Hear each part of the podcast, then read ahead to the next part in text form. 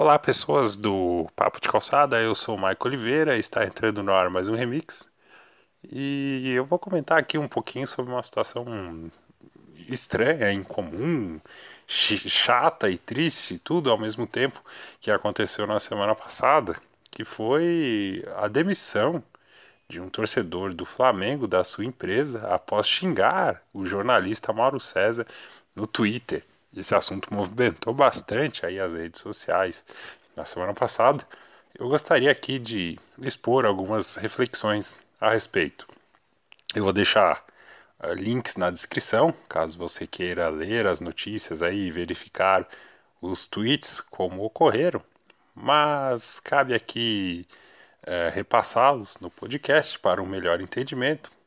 Explicando exatamente o que aconteceu, o jornalista Mauro César, que trabalha na ESPN, ali no dia 20 de março, ele tweetou o seguinte: ele estava trabalhando, acompanhando o jogo do Flamengo contra o Madureira pelo Campeonato Carioca, e ele tweetou o seguinte: Flamengo enfrenta o Madureira, aqui abrindo aspas para o Mauro César, Flamengo enfrenta o Madureira, quem tem mando de campo e joga no Maracanã. É um dos piores times do Campeonato Carioca, mesmo assim, fez Diego Alves trabalhar. Isto está perdendo porque a arbitragem não marcou o impedimento claro de Gabigol no 1 a 0 do primeiro tempo. E há quem se satisfaça. Esse foi o tweet do Mauro César. E ele teve uma resposta de um, de um torcedor chamado Reginaldo Guilarducci, ou Guilarducci, não sei exatamente como se pronuncia, não é relevante aqui para o podcast, perdoe-me, Reginaldo, o Reginaldo respondeu o seguinte: é, VTNC, que significa vai tomar no naquele lugar, você sabe bem, respeito ao alto nível eu não vou citar aqui. VTNC era para estar 7 a 1, você é um bosta. Após receber essa resposta nada educada, o Mauro César entrou no perfil desse torcedor e tinha lá no perfil do torcedor o, a menção onde ele trabalhava, que era numa empresa chamada ArcelorMittal Brasil. É, confesso que não conhecia, é uma multinacional indiana, segundo consta. Mauro César viu que esse torcedor trabalhava nessa empresa, é, pegou a imagem dessa empresa e na resposta ele, ele fez aí uma provocação. Ele comentou o seguinte: lá na empresa eles estimulam os funcionários a xingar as pessoas pura e simplesmente por discordar em algo sobre futebol? Interrogação. E aí ele colocou a imagem da empresa que o Reginaldo trabalhava. E o Reginaldo respondeu, a resposta do Reginaldo foi a seguinte: Obrigado, Mauro. Acabo de ser desligado da empresa. Deus é maior. O Reginaldo havia comentado em outro momento que ele havia sido demitido, a esposa e as filhas estavam tristes e que o comportamento dele não havia sido profissional naquele momento, e sim de torcedor. Como, é, como eu disse anteriormente, esse fato movimentou bastante aí as redes sociais, pessoas defendendo o Mauro César, pessoas criticando o Mauro César, pessoas defendendo aí o Reginaldo. Uh, os dois eles chegaram a conversar por telefone depois do ocorrido. O Reginaldo solicitou ao Mauro César que tentasse reverter a situação perante a empresa, mas não foi possível. A, a, a, o Mauro César chegou a ligar, houve movimentos nas redes sociais para que o Reginaldo fosse readmitido, mas não deu certo. A empresa respondeu que não costuma dar é, esclarecimentos a respeito dos desligamentos dos funcionários, e nessa situação específica, o desligamento ocorreu não somente por esse motivo. Então, Aí fica subentendido, segundo a empresa, que o Reginaldo foi demitido por esse e por outros motivos. Pois é, gente, a que ponto nós chegamos? Um, um jogo não relevante, de um campeonato não relevante, não era nem a final, e uma tuitada sobre um jogo completamente esquecível, Flamengo e Madureira, provocou aí a demissão de um profissional, de um pai de família. E é preciso, é, para começar essa análise, citar aqui que é complicado conversar sobre futebol aqui no Brasil, porque o, o torcedor de futebol aqui no Brasil ele é muito movido pela paixão, ele é muito passional.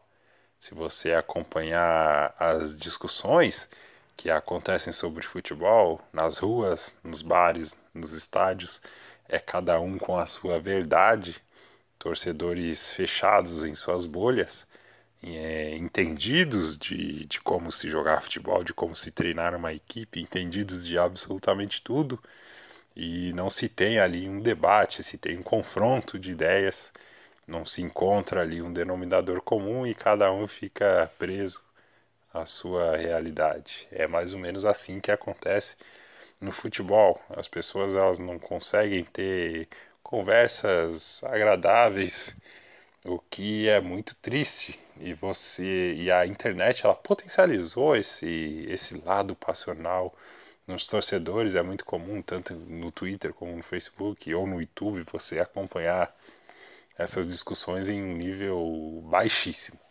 O debate de futebol no Brasil ele tem um nível baixíssimo. Some-se isso ao fato do Mauro César ser um jornalista provocador, ácido, questionador, irônico, às vezes uma equipe ganha de, de goleada e ele está lá procurando um item para criticar que tem que ser melhorado e etc. É, Some-se isso ao fato da profissão do, do comentarista, do jornalista de futebol ser uma profissão, assim como todas as outras, falível, porém a sua falha é amplificada de uma maneira de, é, para milhões de pessoas. Eu explico. É, por exemplo, Mauro César ele pode criticar um, o time do Flamengo em diversos aspectos. E o Flamengo vai lá e ganha de 5 a 0. Aí os torcedores, na alta passionalidade que eles possuem, eles vão lá e provocam o Mauro César. Olha aí, hashtag chupa Mauro César e coisas assim. Isso é comum no Twitter. Ou, eventualmente, o comentarista pode criticar um jogador em específico. o jogador vai lá e faz o gol e os torcedores vão lá e provocam um jornalista. E co colocamos mais uma variável aí nessa, nesse tempero, que é o fato da rede social ela ter encurtado ou eliminado a distância entre formador de opinião e público.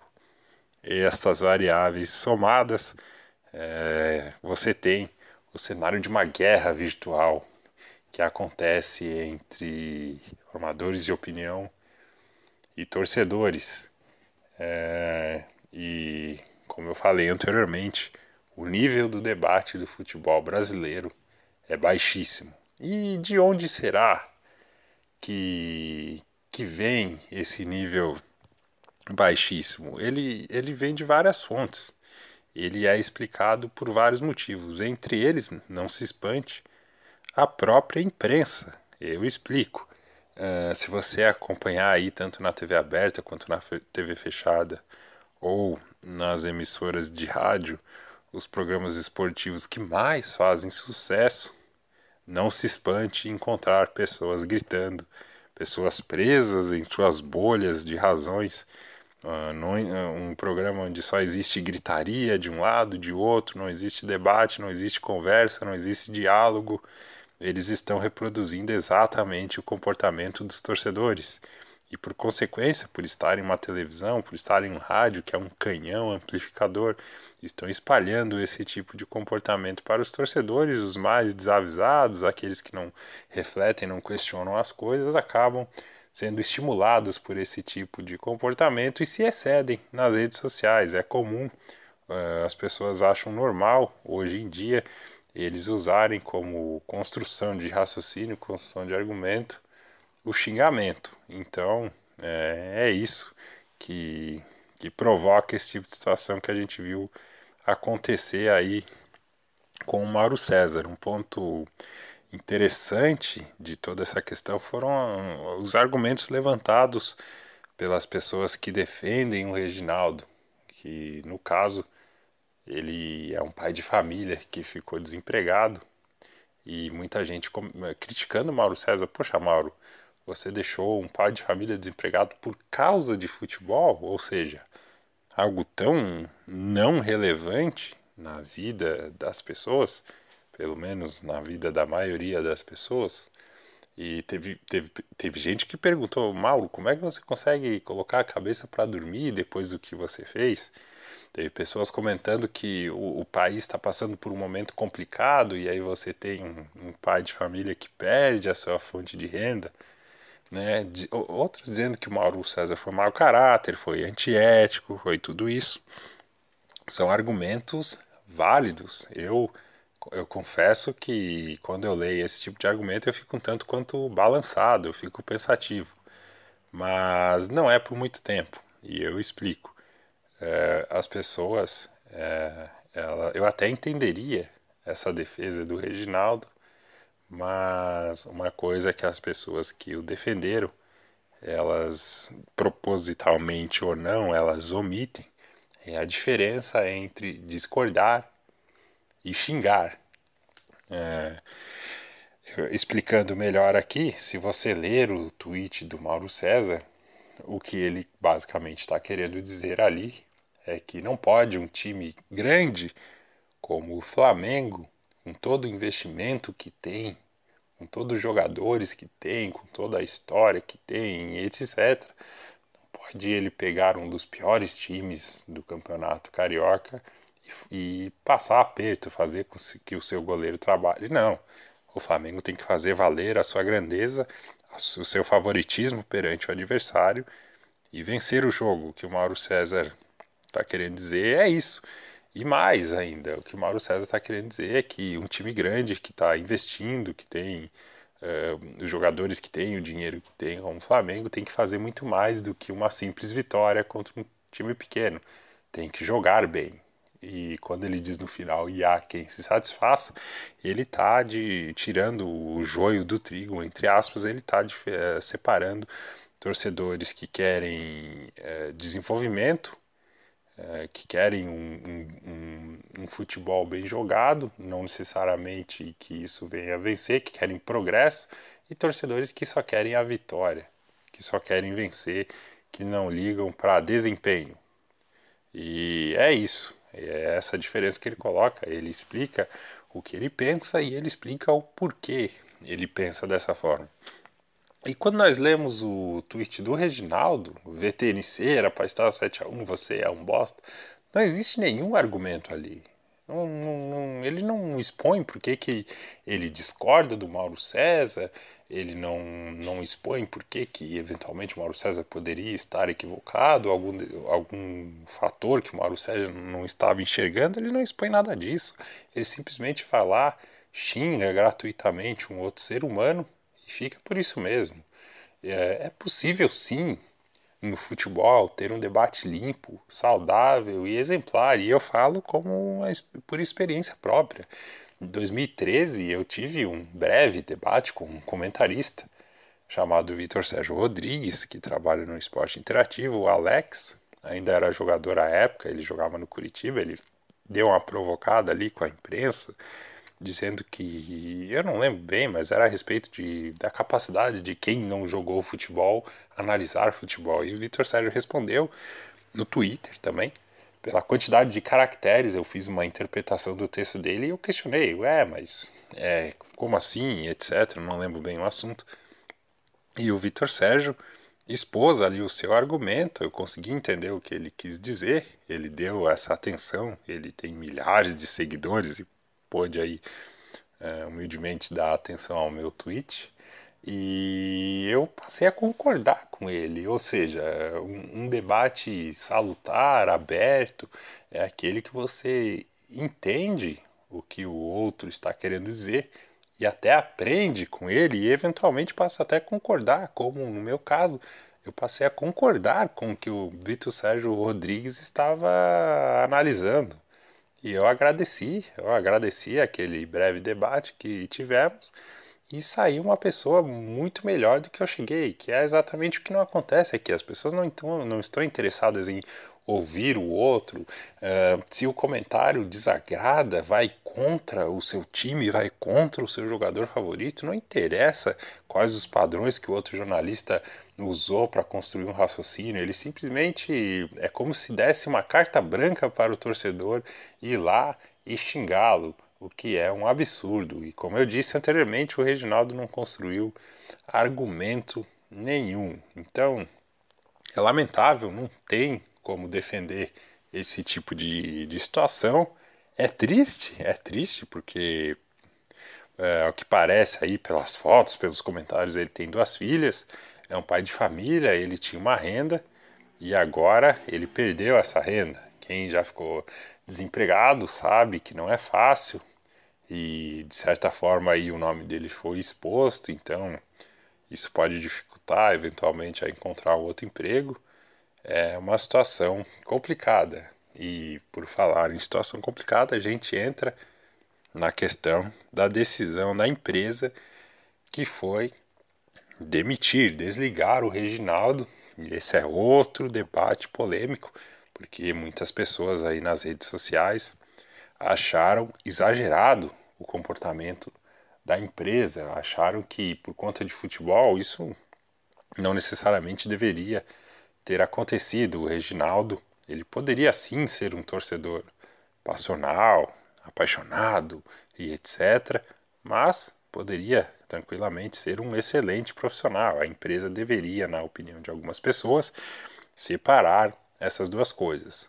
A minha visão é que é um argumento que faz sentido, mas é o que eu falei. Não é porque o torcedor age com passionalidade que isso dá a ele carta branca para xingar e ofender as outras pessoas.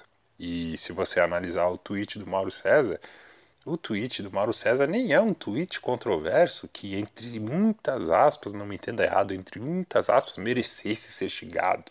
E mesmo se fosse, nada justifica você ofender, caluniar um outro ser humano. Não tem defesa em relação a essa parte. E entrando uh, de uma maneira mais aprofundada, um pouquinho mais aprofundada aí na decisão da empresa, para quem eventualmente discorde ou não entende. Não é muito difícil assim uh, você perceber porque que a empresa fez isso. A gente tem que entrar numa questão uh, que hoje chama-se de cultura organizacional ou ética organizacional, chame como preferir, que é os valores que a empresa defende é os valores que a empresa acredita, é os valores que a empresa passa aos seus funcionários. Cada, cada empresa tem a sua cultura organizacional, cada empresa tem seus valores e ela mostra ao mercado, aos clientes, aos fornecedores, a todos os envolvidos naquela cadeia a qual pertence a empresa, que ela acredita naqueles valores, são os valores que a empresa defende. E aí, quando você coloca na sua rede social, quando você cita na sua rede social que você trabalha em uma determinada empresa, o Facebook também tem essa ferramenta, quer queira, quer não, concorde ou não, quer você tenha refletido sobre isso ou não, você acaba se tornando uma extensão da empresa uma extensão daquilo que ela acredita, daquilo que ela defende. E aí vai da sua responsabilidade manter-se no mesmo nível dos padrões estabelecidos ou não. Um exemplo muito legal que deram no Twitter era o seguinte: como se você estivesse no seu trabalho e entrasse uma pessoa com uniforme da NET e começasse a te xingar. Eventualmente passaria pela cabeça de algumas pessoas que analisassem aquela discussão. Poxa, mas como que a NET permite contratar um profissional desse, de, de, que fala coisas tão mal educadas, que desrespeitam as outras pessoas? Como que a NET pode contratar um profissional assim? É natural que aconteça esse tipo de questionamento. E hoje as empresas elas monitoram as redes sociais para, entre outras coisas, preservar a sua imagem. E imagine você alguém lá, o responsável pelo monitoramento das redes sociais da empresa, acaba sendo julgado em meio a uma discussão aí pelo Mauro César e vê um funcionário seu falando, escrevendo lá VTNC, era para estar 7 a 1, você é um bosta. Será que isso vai ao encontro dos valores da empresa? Será que isso corrobora os valores da empresa? Pois é, ah, hoje em dia elas precisam, elas, as empresas precisam ser rápidas na gestão de crise sob pena de manchar, de macular, de prejudicar a imagem perante os clientes, perante o mercado. Ah, são ações que são afetadas, entre outros motivos. Nós tivemos os exemplos aí recentes da Disney, exemplos recentes do Carrefour e tudo isso colocado à mesa, todas essas variáveis colocadas na equação, não é muito difícil entender que para a empresa o caminho seria o desligamento, o funcionário não é, corroborava com os valores que a empresa defendia. Até porque se ela não fizesse isso, o questionamento seria o seguinte: vocês dizem que acreditam nessas coisas somente na teoria e quando são colocados a provas, a prova não fazem nada. É o velho ditado da mulher de César: não basta ser tal coisa, é preciso parecer ser tal coisa. E nesse embrólio todo, o pai de família, Reginaldo, acabou ficando desempregado. E o pior, o pior, Mauro César estava trabalhando. Trabalhando, é, você ouviu bem, ele estava lá no seu trabalho e uma pessoa simplesmente foi lá e o xingou porque não concordou com a opinião dele. Mesmo se ele não tivesse no trabalho, não era justificável, mas você vê o nível que as pessoas estão hoje, elas não respeitam absolutamente nada. E, e um pai de família, eu repito isso aqui porque ele jogou essa carta, esse argumento de que era um pai de família somente depois que ele foi demitido. Tudo bem, especificamente nesse caso, só apareceu depois, mas se você entrar no perfil dele, tem fotos dele com a filha e etc. Mas depois que todo esse embrolho aconteceu, aí ele explicou lá que era um pai de família e etc. É curioso, porque como ele usou essa carta a favor dele, eu posso, de uma maneira provocativa, usar essa carta contra ele. Se vocês olharem a reportagem do UOL, é, o Reginaldo ele tem um histórico de xingamentos contra outros repórteres, chamando de FDP, entre outras coisas. E, e o mais grave, ele tem uh, tweets uh, defendendo uma torcida organizada que agrediu os jogadores do Flamengo no aeroporto do Rio de Janeiro. É isso mesmo. Inclusive, eu estou olhando para esse, esse tweet agora, ele parabenizou os integrantes da torcida organizada. Ele falou que acabou o amor, que isso era só o começo. É, você vê o nível de absurdo que ia virar o um inferno, o pau tem que quebrar mesmo, foi só um aviso. E aí ele começa a citar os jogadores. E aí eu pergunto: isso é um comportamento de um pai de família? Isso é um exemplo? Será que essa paixão pelo, tão grande pelo futebol, pelo Flamengo, justifica esse tipo de comportamento? É algo que ele mostraria para as filhas dele? A paixão certamente não justifica isso. E quando você sofreu uma grande derrota e começa a falar que eu perdi a minha renda, eu sou pai de família, você sim provoca a empatia de algumas pessoas, como de fato aconteceu, mas é mas é algo perigoso, porque de maneira involuntária, sem perceber, muitas pessoas acabam transformando o agressor em vítima. E nesse caso é muito claro, é muito fácil você perceber quem são, quem é agressor e quem é vítima. E mesmo sem conhecer o Reginaldo, eu tenho certeza que nessa altura do campeonato ele deve estar arrependido, afinal, esse tipo de acontecimento, a base do forceps, ele provoca uma reflexão. Mesmo quem é demitido por não em uma situação dessa já reflete, é, imagina nessa contexto que o Reginaldo estava envolvido. Um caso que tomou proporções nacionais, ele foi exposto mostrando o seu pior ele foi exposto, o nome dele foi exposto, e como eu falei antes, isso pode ter prejudicado aí o seu futuro profissional. As empresas hoje elas estão atentas ao tipo de profissional que elas contratam, buscando inclusive nas redes sociais isso.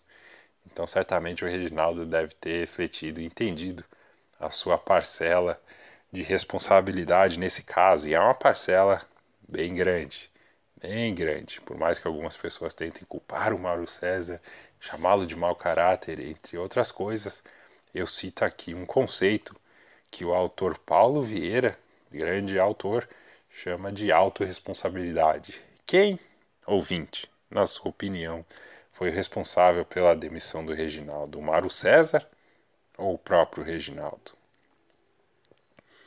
Fica esse tempo aí para que você reflita, porque a questão é muito simples.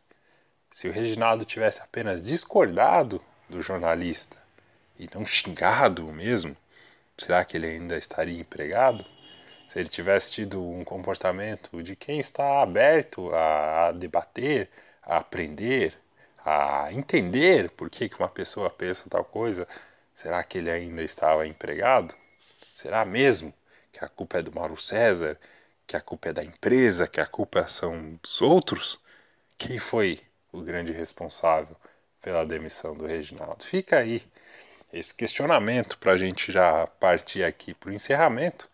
É, consequências como a desse caso e atitudes do Mauro César e de outros jornalistas, não em, em relação a isso, mas em relação a denunciar em delegacias, como eles mostram, que eles tiram fotos lá no Twitter, nas redes sociais, uh, denunciar xingamentos que eles sofrem, ameaças e outros tipos de coisa no mundo virtual para levar as consequências do mundo virtual para o mundo real são exemplos. E eu acredito que em longo prazo vão mudar aí um pouco uh, o nível do debate no Brasil, vão melhorar aí 0,001% e é, na minha visão é um valor tão pouco porque infelizmente ainda estamos tomados por esse fanatismo cego. E a curto prazo esse caso só incendiou a rivalidade entre torcedores e jornalistas. Se você entrar em qualquer Twitter de jornalista agora, você vai ver uma verdadeira guerra. Torcedores provocando até onde podem o jornalista para que eles respondam. Ninguém tem sangue de barata para que eles entrem em confronto ali de ideias. E quando eles entram nesse confronto, uh, quando eles caem nessa armadilha, os torcedores citam as empresas que eles, os jornalistas trabalham dizendo coisas como o seguinte: olha, olha o comportamento desse profissional, vocês não vão demiti-lo como fizeram com o Reginaldo? para você ver o nível em que nós chegamos. E o pior, o pior, isso não vale só para o futebol. Estamos passando por isso em redes sociais, em vários outros assuntos. Pois é, estamos doentes. Nós precisamos aí achar logo essa cura, mas infelizmente não vai ser hoje, não vai ser amanhã não vai ser ano que vem. Vai demorar um pouco aí para que as pessoas amadureçam e aprendam a conversar, a dialogar, ter empatia, entre outras coisas. É isso, pessoal. Não tem muito mais o que estender em relação a esse assunto. Se você chegou até aqui, fica o meu agradecimento. Se você quiser comentar, tem um espaço aí de comentários para isso, obviamente, mantendo alto nível, não vamos dar um mau exemplo aqui nesse blog, uh, curta aí o blog do Papo de Calçada, curta, compartilhe o conteúdo caso seja do seu interesse. O remix volta na próxima semana. Obrigado, boa semana, forte abraço e tchau!